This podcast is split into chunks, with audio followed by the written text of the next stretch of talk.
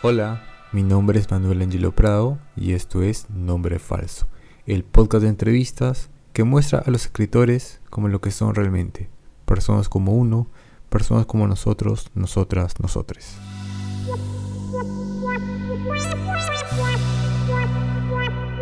Antes de comenzar el último episodio de esta primera temporada, queremos agradecerles a todas las personas que nos han escuchado desde Perú, Estados Unidos, Ecuador, Brasil, Chile, Francia, Reino Unido y Canadá. Para nosotros ha sido un placer presentarles escritores y escritoras con historias de vida distintas y parecidas al mismo tiempo. Personas que detrás de sus libros nos recuerdan a nosotros mismos o a alguien cercano o querido. Y por supuesto, como ustedes, deseamos que esta pandemia termine de una vez y sobre todo que aprendamos a construir un mundo más justo y solidario. Que tengan un gran 2022. Nos vemos pronto.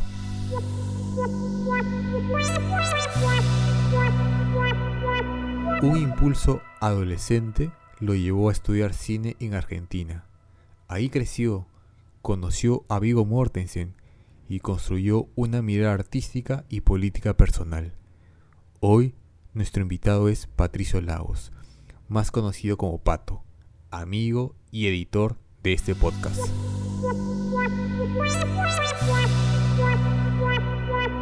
Bueno, en principio, Pato, gracias por aceptar la invitación. Y lo primero que quería preguntarte es sobre tu infancia. ¿Dónde creciste?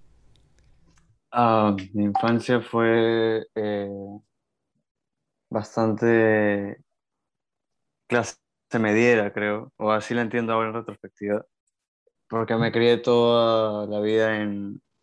O sea, soy de Lima, eh, siempre he vivido en Lima, salvo cuando estudié en la universidad, pero toda mi infancia la pasé en Lima.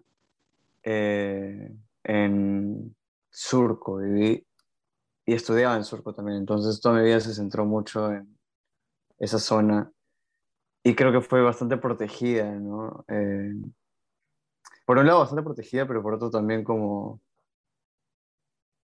en una dicotomía extraña porque mi, mi padre es una persona muy política eh, y muy, o sea, extrañamente, inusualmente como rebelde. Eh, entonces me crié toda la vida con pósters del Che alrededor y, y, de los Beatles y de Pink Floyd y me mostró The Wall cuando tenía como ocho años y entonces creo que eso me hizo como un poco siempre tener la, mente abierta, ¿no?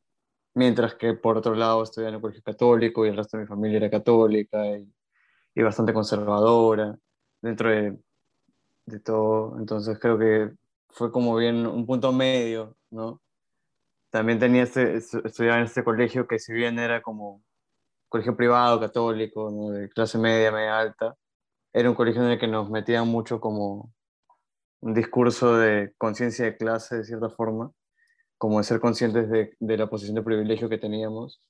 Eh, de hecho, el colegio está a la espalda de Pamplona, que es una de las zonas más pobres de Lima. Entonces, nos hacían ser muy conscientes de eso, ¿no? Eh, y, y mis padres también como que me inculcaron mucho eso. Entonces también era como un punto medio bien curioso de saber que existe esta, esta situación de miseria en todo el país y tan cerca además, pero también saber que existe esta otra como burbuja de privilegios que yo no, no podía ni imaginar, ¿no? Porque tampoco era que tenía tantos lujos en mi vida. Entonces creo que sí, eh, por eso me parece como bien clase media, ¿no? Porque era bien un punto medio eh, dentro de la sociedad.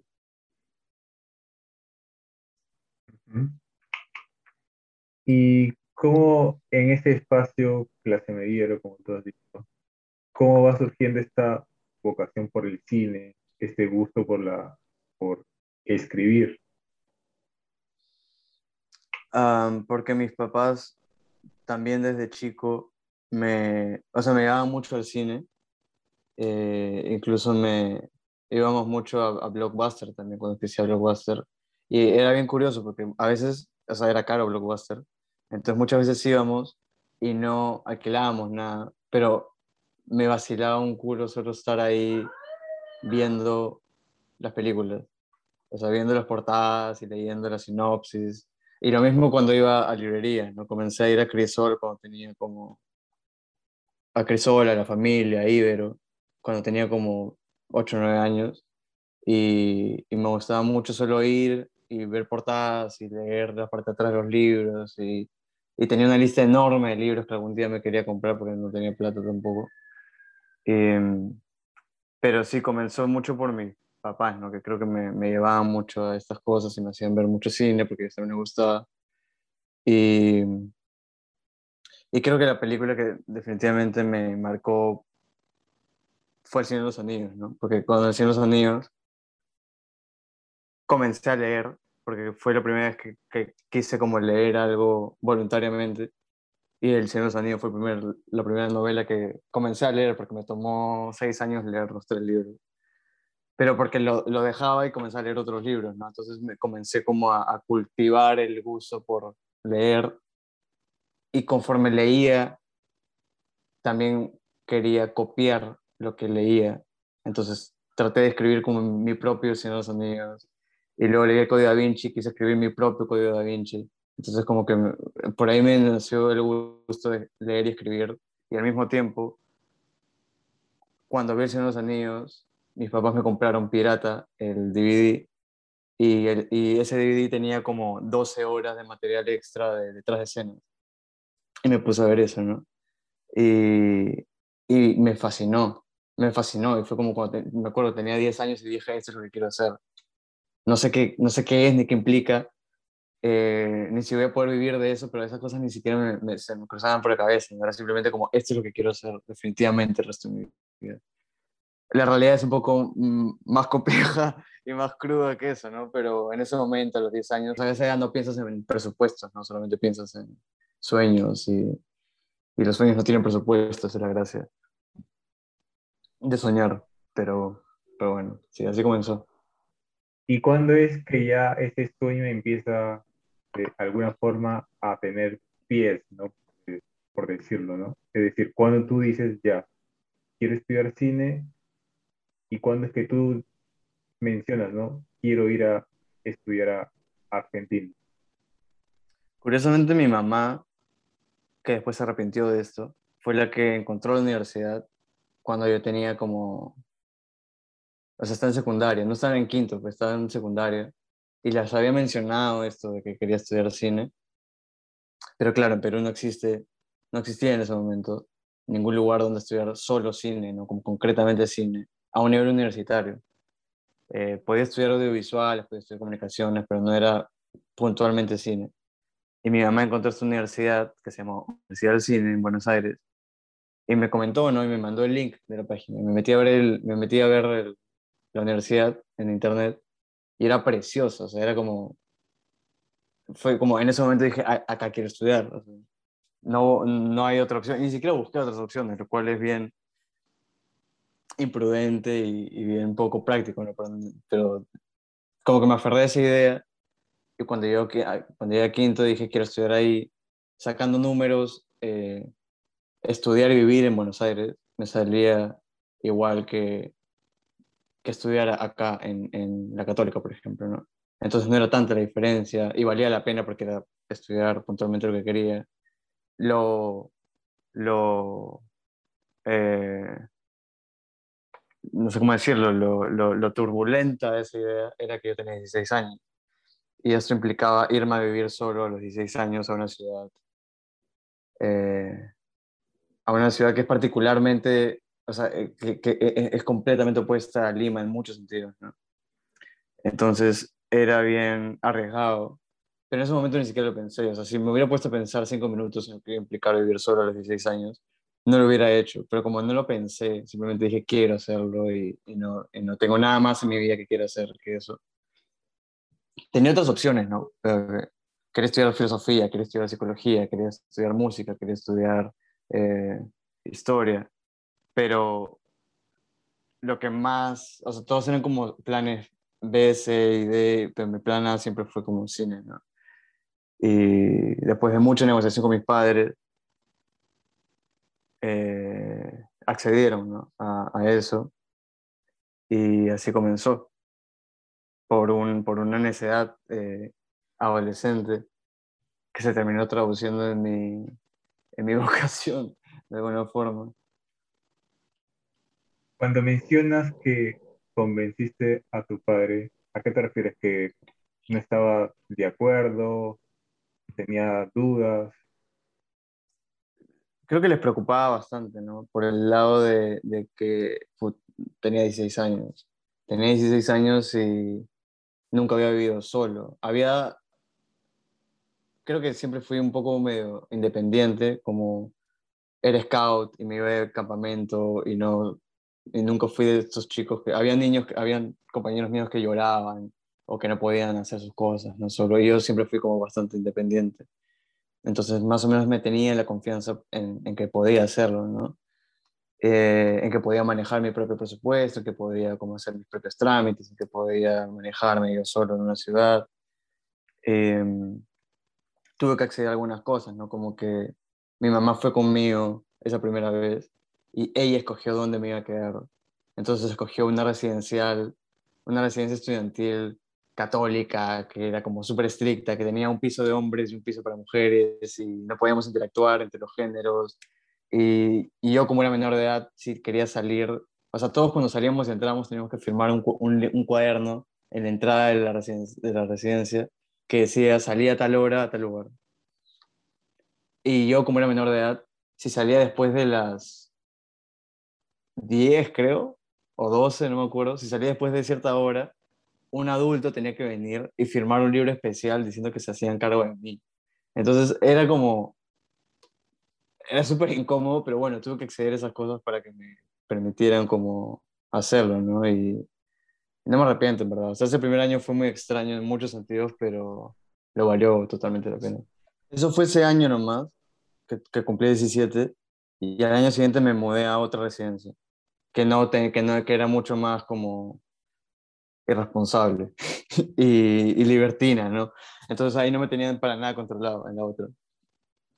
Pero yo nunca fui como un tema de preocupación para mis padres en ese sentido. ¿no? Yo era, era, bastante tranquilo, era muy tímido, era muy inseguro, era muy como eh, hogareño, era muy sano, era como, era un niño muy tranquilo, ¿no? En esa época. Al otro, a Borges, es a quien le ocurren las cosas. Yo camino por Buenos Aires y me demoro, acaso ya mecánicamente, para mirar el arco de un zaguán y la puerta cancel. Mi primera sensación fue, eh, o sea, yo nunca había visto muchas eh, fotos de Buenos Aires. Había visto fotos del obelisco y había visto fotos de Caminito, que es esta zona en Boca con casas de colores. Entonces yo tenía la idea de que Buenos Aires era más o menos así, y obviamente Buenos Aires no es así, ni siquiera Boca es como Caminito. Entonces fue un poco, un poco decepcionante eso. Y,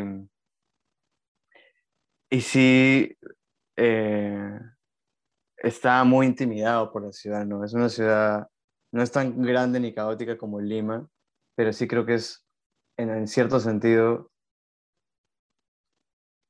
es distinta, porque la cultura es distinta, porque la gente es distinta, ¿no? Y la gente también es bastante alta en Buenos Aires, y yo soy bastante chato, entonces eso también sumaba a, mi, a, mi, a, que mi, intimida, a mi intimidación. Pero el primer lugar donde viví, esta primera residencia, está rodeada de librerías. Entonces, cada vez que tenía un tiempo libre, cuando salí de la universidad o algo así, iba a las librerías y me pasaba horas en las librerías. Y, y, y, al comienzo no compraba casi libros, aunque después sí comencé a comprar como compulsivamente porque era muy barato. Eh, pero de hecho todavía tengo libros que compré ese primer año que no he leído. Pero sí creo que las librerías me ayudaron un montón a, a sentirme cómodo en esa ciudad. De hecho, como que conozco librerías en cada barrio casi de Buenos Aires. Eh, y así fue como que, así fui conociendo la ciudad, ¿no? Con mudanzas y con librerías. Pero creo que lo que me, no sé si me ayudó, pero era el menor, ¿no? A, a donde iba era el menor siempre. Y en todas mis clases era el menor, y tipo, todos mis compañeros tenían de 18 a 30 años. Y yo era un niño. Entonces medio que me adoptaron como el peruanito, el niñito perdido, ¿no? Como, incluso me decían como, o sea, todo el mundo se sorprendía. Incluso los profesores. Hubo una profesora que me agarró muchísimo cariño, tanto que, que Viggo Mortensen, el actor de Aragorn en Señor Unidos, fue a filmar a Buenos Aires y esta profesora me, me, me, logró llevarme al rodaje a que conociera a Viggo Mortensen. Entonces, siento que el ser menor, si bien pudo ser como, o sea, era inmaduro, inexperto y muchas cosas, pero sí me ayudó a ganarme el corazón de la gente que tenía alrededor para que, para que me guiaran un poco, ¿no? Y sí tuve muchas figuras, eh, compañeros de clase y compañeros de, de gente con la que viví, que fue muy amable conmigo, que realmente me, no me trataban como un niño, bueno, a veces sí, pero me, me adoptaban como un hermano menor ¿no? y, me, y, me, enseñaban a vivir, básicamente. Siento que en Buenos Aires aprendí más de la vida que de cine, ¿verdad? Porque siento que me hizo, ser, me hizo volverme adulto vivir allá. Y felizmente, en verdad, me, me tocó como conocer gente muy buena, muy, que, que, me, que me sumó un montón. ¿no? Eh, y las clases, lo que pasó con, con la universidad es que, claro, una cosa es pensar en hacer cine y otra cosa es estudiar cine. Y otra cosa es pensar hacer cine ya cuando sabes sobre cine, ¿no? Eh, y es muy complejo, ¿no? Me acuerdo que todo mi primer año fue como una serie de bajadas a tierra de tipo, no sé, como da, da, darme cuenta, que también siento que la larga me ha servido un montón, ¿no? eh, darme cuenta de que hacer cine implica dinero, un montón de dinero, un montón de tiempo, un montón de esfuerzo, un montón de personas. Entonces, este mito del genio individual en el cine es bien falaz, en verdad. ¿no? Es un montón de gente que participa para hacer una película y todos aportan de alguna forma, todas y todas, todos, todas y todos aportan en el proceso de hacer una película. Y, y hay que estar atento a eso, ¿no? y hay que tener en cuenta eso, y hay que tener en cuenta que, o sea, es tan demente hacer una película, en Latinoamérica al menos, es tan demente, es una empresa tan absurda, tan quijotesca, tan kafkiana, que si lo vas a hacer, tiene que valer la pena. No, no puedes hacerlo solamente para, no sé, hacer como periodismo de conversación, eh, como cine de conversación. No, no, si vas a hacer eso, mejor no hagas nada. ¿no? O, o no sé, o al menos puedes hacerlo o no. Creo que la cosa es ser consciente de lo que estás haciendo y ser consciente de lo que implica. ¿no? Eh, Vigo, ¿qué, ¿qué, llevó a involucrarte a hacer una película en Argentina? Más de, además de, de, de, tu relación que tenés con el país, ¿no? ¿Tenías ganas de hacer una película en el país? ¿Cualquier proyecto que te ofrecían ibas a poder evaluarlo? Evaluarlo todo, venga de donde venga, ¿no? Eh, claro que si es algo que viene de Argentina, presto especial atención, ¿no? Porque siempre, siempre había pensado que, que, podría ser interesante, ¿no? Uh -huh. Volver a Argentina y hacer eso, ahora que es mi profesión. Cuando me fui, obviamente no era actor, uh -huh. pero ahora que es lo que, lo que hago para ganarme la vida, ¿no?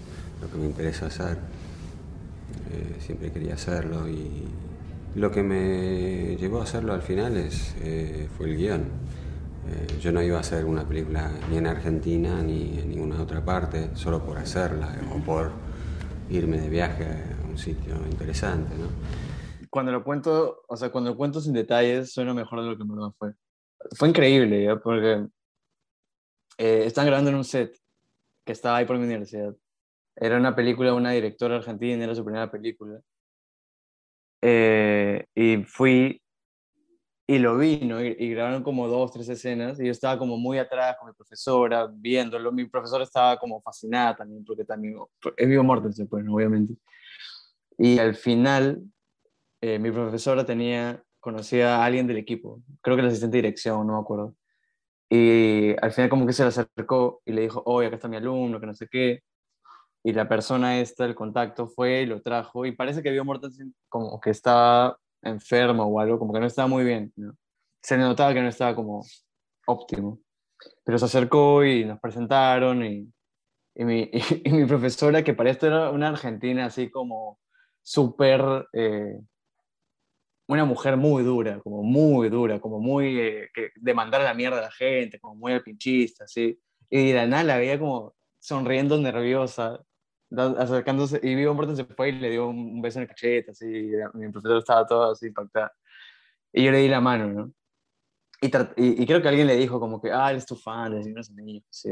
Y solamente me miró, me sonrió así, me dio la mano y, y se fue para su, su camerín.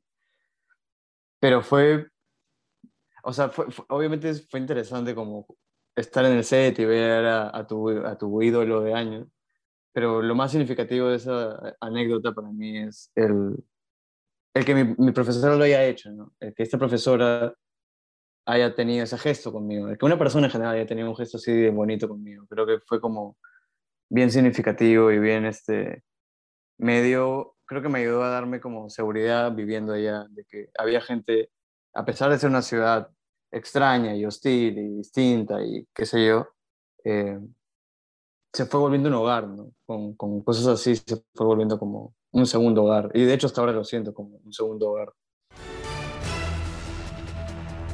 La presidenta de Argentina, Cristina Fernández, ha sido reelecta con una de las márgenes de victoria más grandes en la historia del país.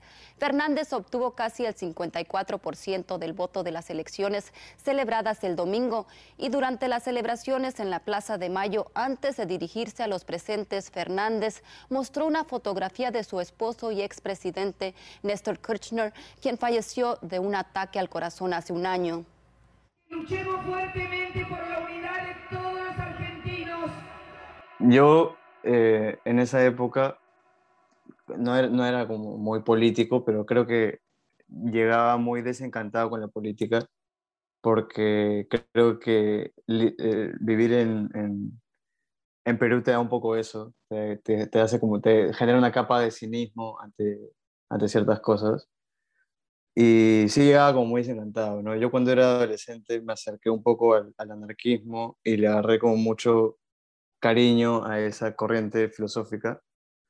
Eh, y no, no me definía como de, de, de izquierdas, pero reconocía que tenía cercanía con, con, con, lo que la izquierda proponía, pero no me gustaba la izquierda por, por, por la política, ¿no? Eh, pero cuando fui allá, si bien eh, el gobierno de los Kirchner no se puede decir netamente izquierda, eh, porque el peronismo es una cosa muy vaciosa, sí me topé con una realidad que me hizo darme cuenta de que otros mundos son posibles, ¿no? Como que no solo este neoliberalismo salvaje, este individualismo absoluto, esta competencia constante, no solo eso, o sea, el humano puede hacer otras cosas que eso, no solamente ese mundo es el que es posible, sino que hay otras formas de convivencia, ¿no?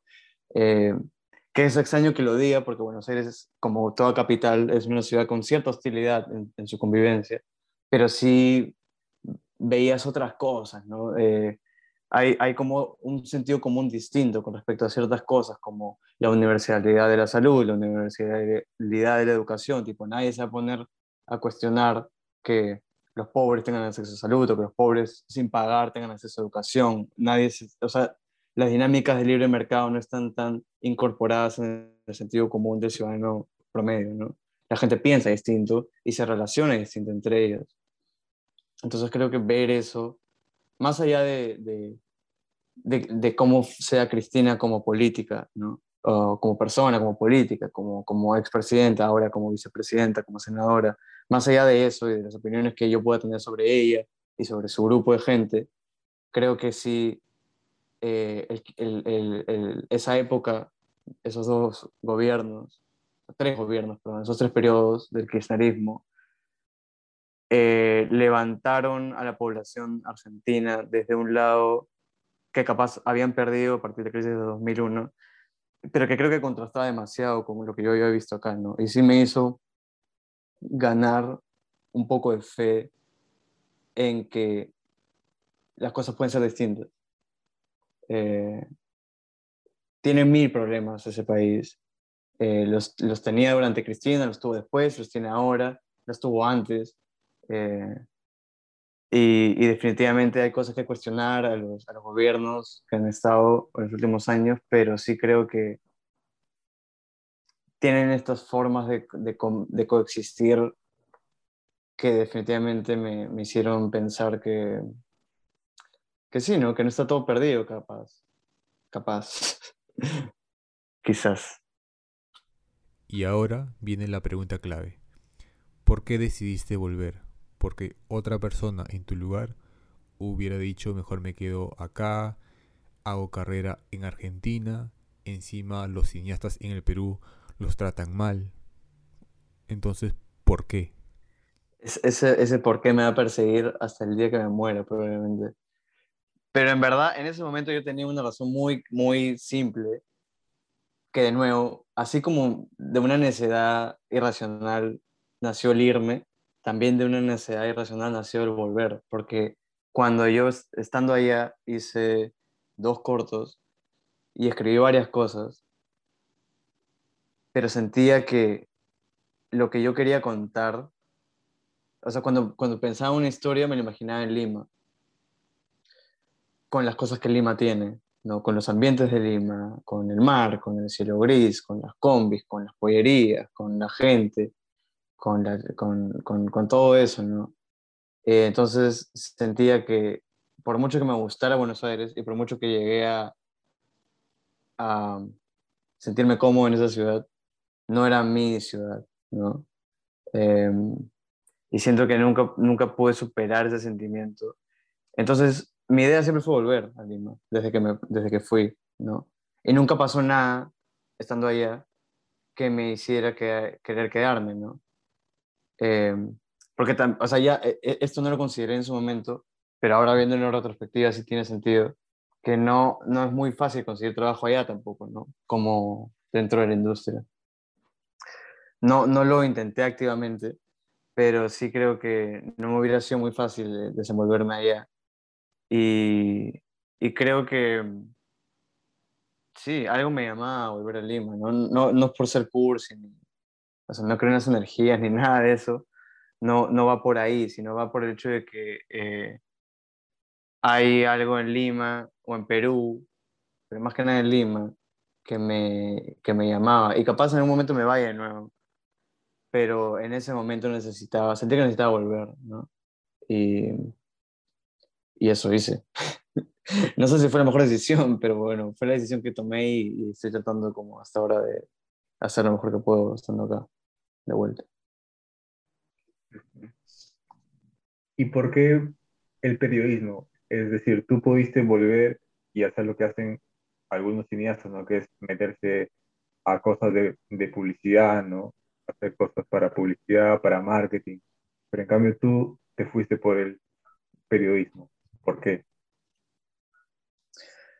Nunca consideré el periodismo como una carrera para mí, pero creo que eso fue de nuevo porque no pensaba mucho en las cosas cuando era adolescente. Porque creo que es una, es una profesión con la que me siento plenamente eh, identificado, ¿no? No tanto con su ejercicio en el contexto actual, pero sí con el concepto del periodismo, ¿no? Eh, sobre todo el periodismo político. Y creo que yo tenía mucho esta inquietud de querer estar más en contacto con la coyuntura nacional, eh, quería como saber más, entender más, eh, estar más conectado, ¿no? Viniendo de un país altamente politizado como es Argentina, ¿no?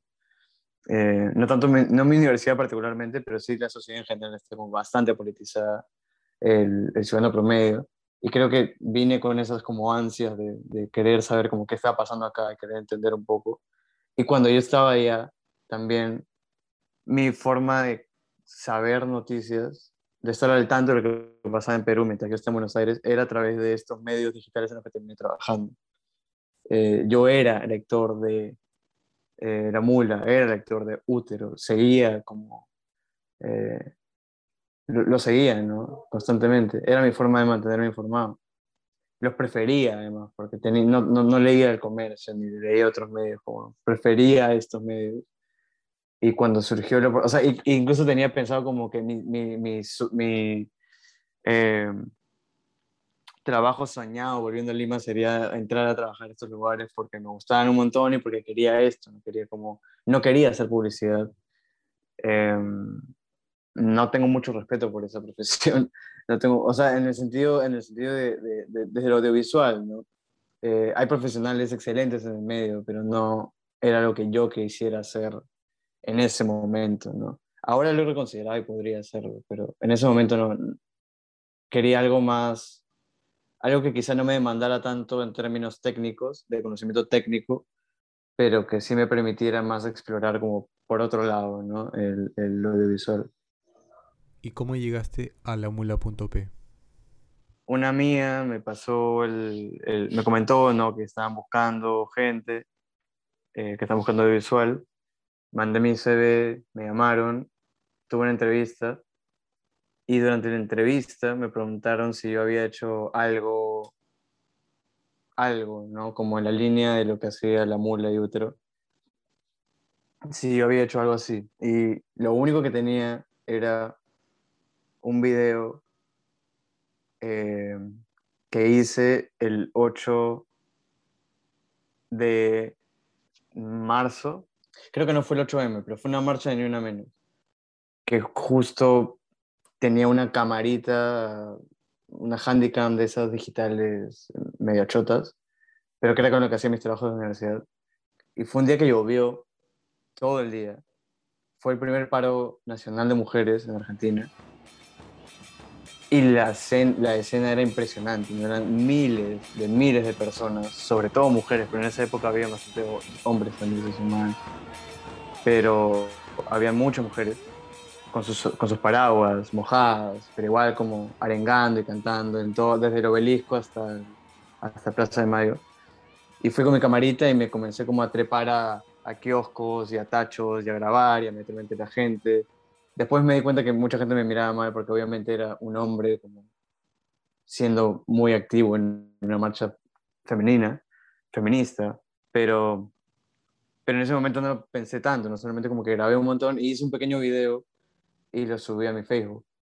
Y lo vieron 10 personas, obviamente, pero cuando me preguntaron si había hecho algo para entrar a la mula, mostré ese video eh, y creo que les gustó.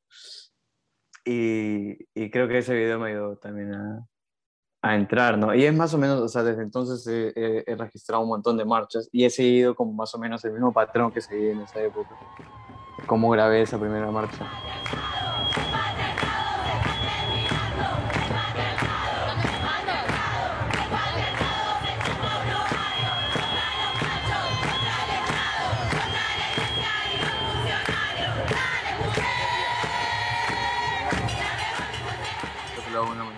Más o menos estándar, pero para transmitir eh, lo, lo necesario de la marcha, ¿no? Como es imágenes amplias para mostrar eh, más o menos la cantidad de gente que hay, como para que se vea la masividad de la marcha. De ahí rostros, ¿no? Para capturar como las expresiones de la gente, la, la variedad de gente que puede ir, ¿no? Eh, niñes, gente mayor, eh, parejas, no sé, siempre hay como cosas, eh, personajes pintorescos, ¿no? En estas marchas y hay que buscarlos. Eh, de ahí captar los, las pancartas, ¿no? Buscar pancartas que tengan como mensajes que más o menos que sean interesantes, pero que también transmitan los mensajes de la marcha. Eh, algo que a mí me gustaba mucho, eh, particularmente, era registrar las reacciones de la gente alrededor, ¿no? La gente que se para a ver la marcha, la gente que a veces aplaude, la gente que a veces toca el- el- la bocina desde sus autos. Eh, a veces hay gente que desde las ventanas también como que aplaude o. Y creo que eso- ese, tipo de imágenes creo que son importantes, ¿no? Porque muestra cómo las marchas no son hechos aislados, sino son expresiones de una colectividad que está vinculada a necesidades de una sociedad. Y, y la sociedad a veces se ve reflejada, a veces la gente no participa en las marchas, pero ve la marcha o ve imágenes de la marcha y, y se siente identificada, se siente conmovida, se siente emocionada, ¿no? Al menos cuando las marchas son auténticas, no cuando son como gente pagada para ir a hacer bulla. Em, y bueno, cuando la policía interviene, eh, cambia mucho la figura, ¿no? Eh, cuando la policía interviene, sí, es otro, es otro juego completamente. Pero, bueno, lo ideal es que no pase eso, ¿no? Lo ideal es que sea pacífico, eso siempre son pacíficas, lo ideal es que la policía respete eso.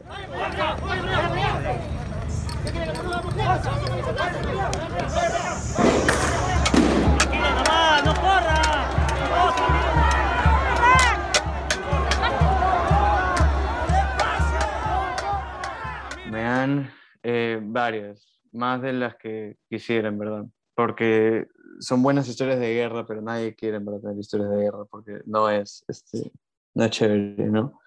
Em, pero sí me han pegado con escudos, me han pegado con palos, me han insultado los policías. Un policía me amenazó una vez, me dijo como que me tenían chequeado, me han, me han gaseado, me han apuntado, me ha caído un balín, me ha caído una lacrimógena.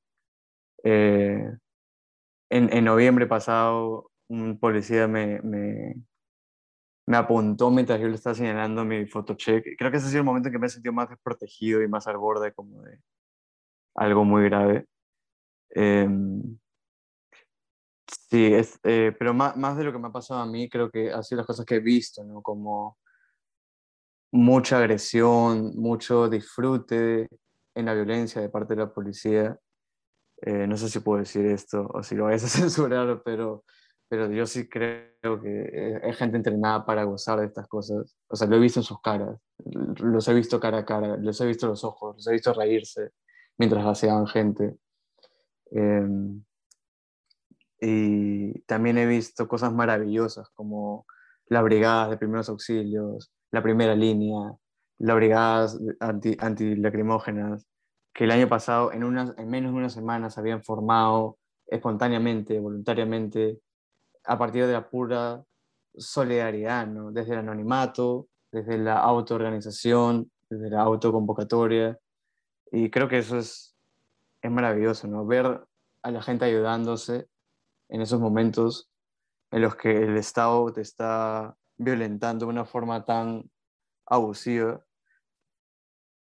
Porque una piedra nunca va a ser lo mismo que una lacrimógena. Jamás, jamás. Un palo de madera nunca va a ser lo mismo que una cachiporra. O sea, nunca vamos a estar los ciudadanos y los medios que estamos con los ciudadanos, nunca vamos a estar en la misma, en igualdad de condiciones con la policía. Nunca. O sea, ellos tienen caballos y tienen armamento. La gente, la gente común no tiene nada de eso, solo tiene su voz y, y una piedra que encuentre por ahí. Y nada de eso se compara. Pues, ¿no? solo, solo nos tenemos los unos a los otros y, y, eso se ve en las marchas. Y es bien, o sea, esa frase del pueblo salva al, solo el pueblo salva al pueblo es, eh, puede ser muy cursi, pero yo creo firmemente en eso, completamente en eso. Y lo he visto y, y, y por eso estoy convencido de eso también.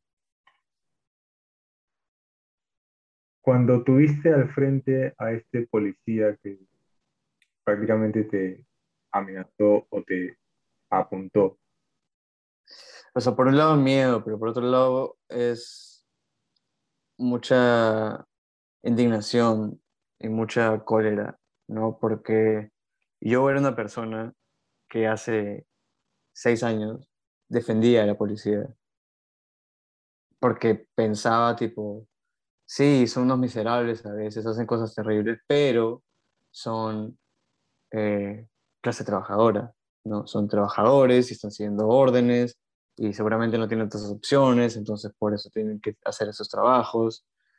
Eh, y como una persona que solía pensar así, porque no pienso eso, pero como que solía pensar así, cuando un policía me violenta o veo que violenta a otras personas, me causa indignación, porque siento que eso no debería pasar. O sea, nunca, nunca está justificado Jamás está justificado que una manifestación pacífica la policía reprima. Eh, y no voy a hablar de la marcha de la vacancia que fue reprimida ayer, pero eh, eh, tampoco, o sea, nunca, nunca una lacrimógena va a estar,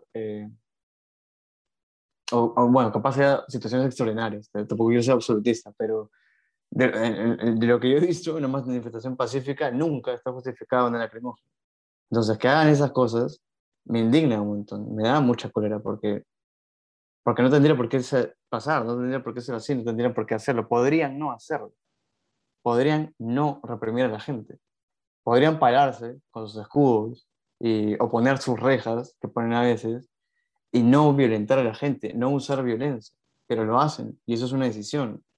Es una decisión institucional, es una decisión personal de cada uno de los miembros de la policía y por tanto ni olvido ni perdón con ellos. Creo que, eh, que sí, creo que eso es lo que más me queda, ¿no? Sí me da miedo, obviamente, ¿no? Porque, porque duele y las lacrimógenas son una cosa terrible. Y, y ya tengo una cosa que cuando escucho los escudos de plástico comenzar a chocar entre ellos, ese sonido me, me, me, me estruja el estómago, porque sé que ya se vienen los gases, sé que se vienen los palos, sé que se vienen las, los, los balines.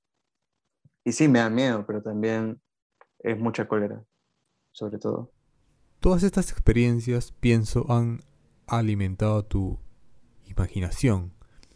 ¿Cómo diferencias cuando una historia es para el cine y cuando para la literatura? Esa es una buena pregunta, porque sí me pasa mucho que ah, hay historias, y no sabría cómo ponerlo de una forma más este, concreta, pero hay historias que se me ocurren como imágenes hay historias que se me ocurren como hilación de palabras, ¿no? Em, o juegos de lenguaje o cosas así. Y, y- y es muy intuitivo, ¿no? Hay, hay, yo te- una vez escribí, bueno, hay un cuento en, en el libro que trata de un actor porno y una vez un amigo lo leyó hace años y me dijo, ¿por qué no le haces un corto? Y, y no, no, no quería, no me nacía como generar esas imágenes, me, me, me- nacía jugar con el punto de vista, con el cambio de discurso, con, el, con los juegos de palabras, con, el, con, con eso, me provocaba con esa historia, no me provocaba hacerlo con imágenes, ¿no? Entonces creo que es muy intuitivo, es como hay historias que nacen de una imagen y hay historias que nacen de un personaje y hay historias que nacen de una idea o un concepto y, y creo que es, es, es más como que me nace en el momento, ¿no? Como cómo me nace contar tal historia, tal personaje o tal cosa. Eh, es, pero sí, definitivamente hay historias que se prestan para mí más para, para literatura y hay historias que se prestan más para, para um, cine, ¿no? Porque hay, hay cosas, o sea, el, el, el silencio es una cosa que en cine me encanta y en literatura capaz no es tan fácil de, de, de plasmar. Eh, y los diálogos, para mí, me- a mí me encanta escribir diálogos, pero cuando he dirigido diálogos no me, no, no me, no me liga tan bien, no me es tan fácil lidiar con actores, entonces prefiero hacer diálogos en, en cuentos y no en guiones. Entonces, ha- hay mucho de eso, ¿no? De, de- de cómo funciona la historia en mi cabeza, cómo se desarrolla la idea en mi cabeza. ¿no? A veces es de una forma, a veces es de otra. Es, es más o menos así. No hay mucha ciencia. Siento que cada vez leo menos ficción y estoy leyendo más como cosas no de ficción, entonces es difícil. Eh, pero sí, ponte, cuando leo cosas como de filosofía, por ejemplo, eh, o de sociología, o de historia, pienso, ah, ¿cómo sería como llevar esto, este concepto, cómo llevarlo a, a cine, ¿no? Que es algo que ponte, que el anime hace mucho, ¿no? El anime toma como conceptos de psicología, de, religión, de la filosofía, y los desarrolla a través de una ficción, a través de personajes, a través de... lo- lo- los mete como una temática en sus historias, en sus ficciones. Eso es algo que sí me gusta bastante, ¿no? Y me, me atrae bastante esa idea, ¿no? De tomar conceptos que no son artísticos en sí y pensar cómo podrían funcionar eh, de forma artística, ¿no? Que es algo que también pasa con la música, por ejemplo, ¿no? Tomar un concepto, no sé, numérico y, y desarrollarlo musicalmente, cosas así. Creo, e- eso me gusta bastante, ¿no? Como vincular lo conceptual con lo artístico. ¿Y cuáles son tus cineastas favoritos? ¿Y por qué, no? Eh, Wong Kar Wai, que creo que es bien cliché decirlo, pero Wong Kar Wai es, es este, mi, mi- sobre todo la época noventera de Wong Kar Wai, ¿no? Porque de ahí cambió un poco, pero entre, entre Fallen Angels y In the Mood for Love, esas cuatro o cinco películas que hizo en esa época son como mi referencia para todo. O sea, incluso cuando escribo, es como quiero crear esas atmósferas, quiero crear ese tipo de, de emociones. Desde que vi Fallen Angels es como me enamoré perdidamente de, ese tipo de cine, ¿no? Del cine que hace él en particular, que hizo en esa época, con su equipo, ¿no? Con Christopher Doyle, su director de fotografía y camarógrafo, y con William Chang, si no me equivoco, se llama su montajista y, y, y director de producción, eh, creo que ese es el término. Eh, ese equipo hizo un- una, una serie de películas maravillosas y esa estética, esa atmósfera, siento que es lo que he tratado de copiar los últimos años en todo lo que hago. Eh, Kar Wai por un lado, también Don Hertzfeld es un animador gringo que hace que, que- que es bien experimental en su estilo de animación, pero tiene una película que se llama It's Such a Beautiful Day, que es una maravilla, es una cosa, está compuesta de tres cortometrajes y es preciosa, o sea, tiene una, una cosa con el, con, con- con el surrealismo urbano, por decir- decirlo, es como un realismo mágico urbano, eh, muy cotidiano, pero muy bello, como encontrar la belleza en las cosas más sencillas, más básicas, más tontas, pero de una forma muy auténtica, muy honesta, muy tierna. También es, e- es más difícil copiarlo porque e- era animación, ¿no? Pero también es muy atmosférico y, y tiene una cosa de una honestidad muy tierna, ¿no? Que, que admiro un montón y, y que también he tratado de copiar, creo, de alguna forma.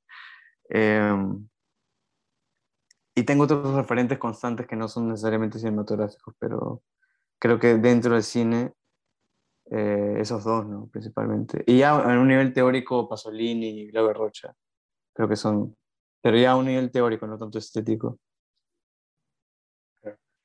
Y cuando se trata de literatura, Me, me, me pasó como, como, como con Wong Kar Wai, me pasó con Carver, o sea, cuando leí Carver, fue como, quiero escribir así, quiero hacer ese tipo de historias, quiero copiar ese tipo.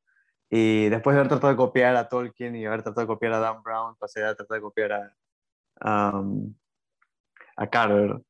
Eh, y, y, y sí, es- también ¿no? es, una- es un tipo de literatura que yo percibo como muy atmosférico y muy eh, fantasmagórico, muy etéreo. Es un estilo que me gusta un montón y que también trato de copiar, ¿no? Siento que es- es- es- eh, tiene una forma de describir, de apuntar a la vida y a cierta confusión que trae el vivir y el relacionarse entre humanos, que, que me gusta, me gusta cómo lo explora desde la literatura y a mí también me gusta, cómo- me gustaría hacerlo, ¿no? Eh, por un lado, él también, eh, Katsu Ishiguro, aunque él es un poco más variado en, su- en lo que he leído de él al menos, pero tiene un par de novelas, eh, Never Let Me Go y Los Inconsolables, que son unas cosas fantásticas, ¿no? Y son, o sea, son medio fantasiosas, eh, no son tan como bajadas a tierra, digamos, o sea, no son tan... eh, sí, son un poco más fantasiosas, y, pero me gusta su forma de abordar la fantasía, ¿no? Su forma de abordar el, el, el surrealismo y la ciencia ficción. eh, y también Kurt, Kurt Vonnegut, no sé cómo se pronuncia, Kurt Vonnegut, Vonnegut eh, de Matadero 5, y Douglas Adams, que tienen una forma de hacer ciencia ficción con comedia y con surrealismo que también me parece fantástico, porque es una, es una combinación, una aleación de géneros que es alucinante. Y, no- o sea, me parece muy admirable cómo lo hacen, cómo manejan el humor, ¿no? cómo, hacen, cómo hacer humor con literatura, me parece como una ciencia que no, que, que, que, siento que el proceso de tratar de descubrir cómo hacerlo es divertido en sí mismo. ¿no? Esos creo que son...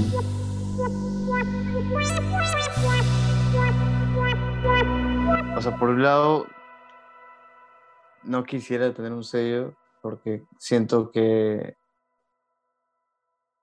e- e- esto es, una, esto es algo completamente personal y es lo que todavía estoy pensando, pero no tengo tan concreto, pero no me gusta mucho la idea de autor, eh, sobre todo en cine, pero en general no me gusta tanto la idea del autor, siento que es un concepto muy moderno, o sea, moderno en el sentido de la modernidad, muy propio de la modernidad, muy como de, de otra época, muy europeo también lo siento, como muy centrado en un ego individual, una suerte de genio individual, que siento que eso es algo que le ha hecho mucho daño al arte, ¿no? Y que se nota ahora, eh, que nos damos cuenta que la gente es una mierda, que es más evidente que la gente es una mierda. Eh, y, y, sobre todo en cine, ¿no? Que en cine hay tanta gente trabajando para hacer una película que siento que es un poco injusto eh, y poco honesto atribuirle todo a una sola persona. Y siento también, ya por otro lado, personalmente lo que sí me gustaría explorar es, eh, me gusta mucho la ficción, eh, soy muy, soy un apasionado de la ficción, pero la ficción en cine creo que tiene que ser problematizada porque el cine trabaja con la realidad misma. Al trabajar con imágenes en movimiento, el cine trabaja con la realidad misma, ¿no?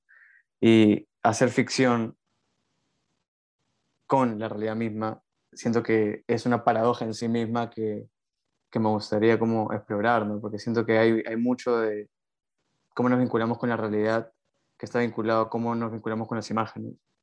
Y, y siento que el cine o sea, me gusta contar historias con el cine, pero siento que también hay, hay, otra, hay otra capa que me gustaría eh, eh, eh, explorar, ¿no? Que es el límite entre la ficción y la realidad, que siento que también es algo que se traduce a la política y a la vida en sociedad, ¿no? Que todo al final es una ficción, somos ficción, porque nuestra identidad es una construcción que vamos haciendo a lo largo de los años, a partir de retazos de otras cosas eh, pero al final todos somos ficción, ¿no? Y, y, la historia oficial es ficción y el Estado es una ficción y las ideologías políticas son ficción y las, las, grandes narrativas son ficción, entonces todo es ficción, entonces siento que tenemos que ser muy conscientes de nuestro vínculo con la ficción y con el ejercicio de construcción que implica una ficción, ¿no?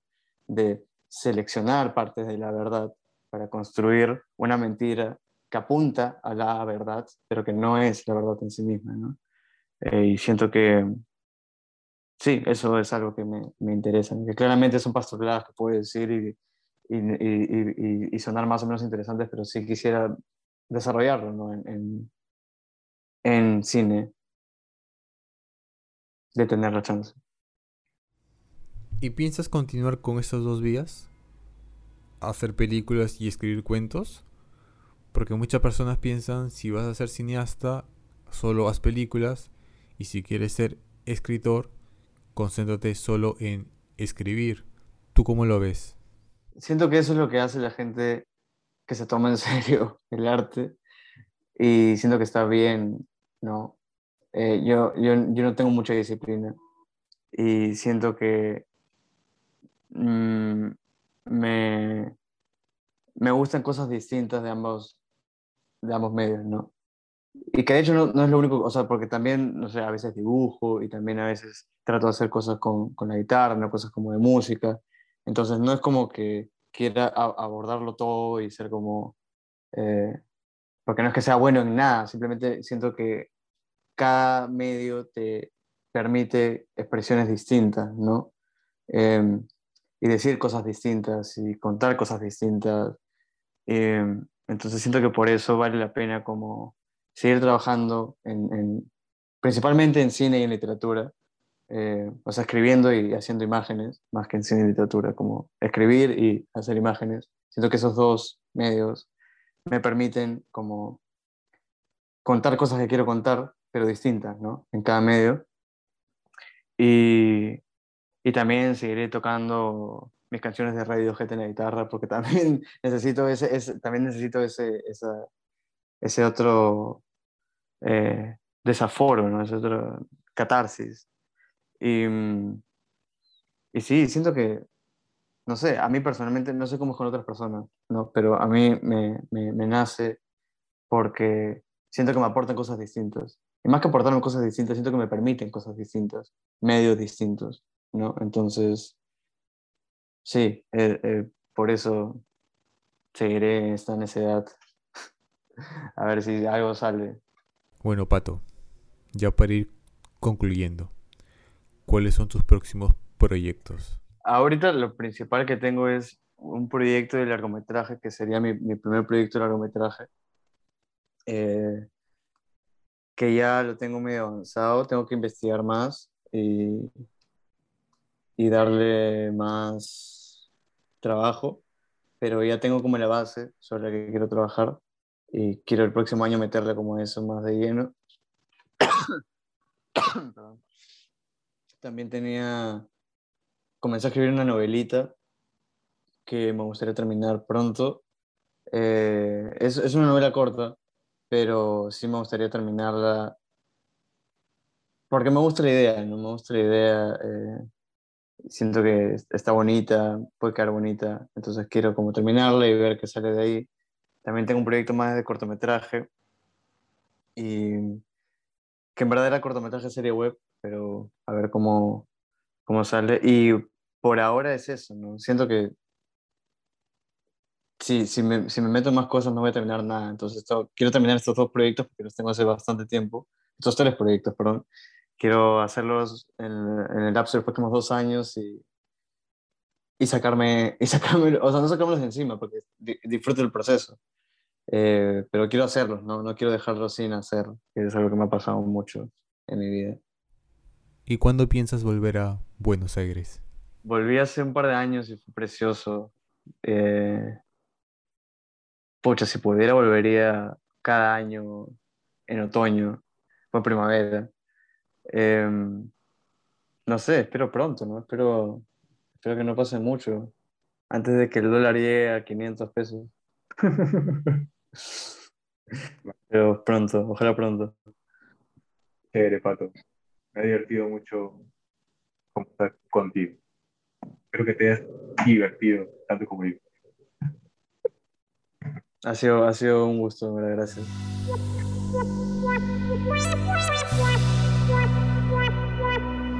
En el 2020, Patricio publicó Nostalgia de Memorias Ajenas, su primer libro de cuentos.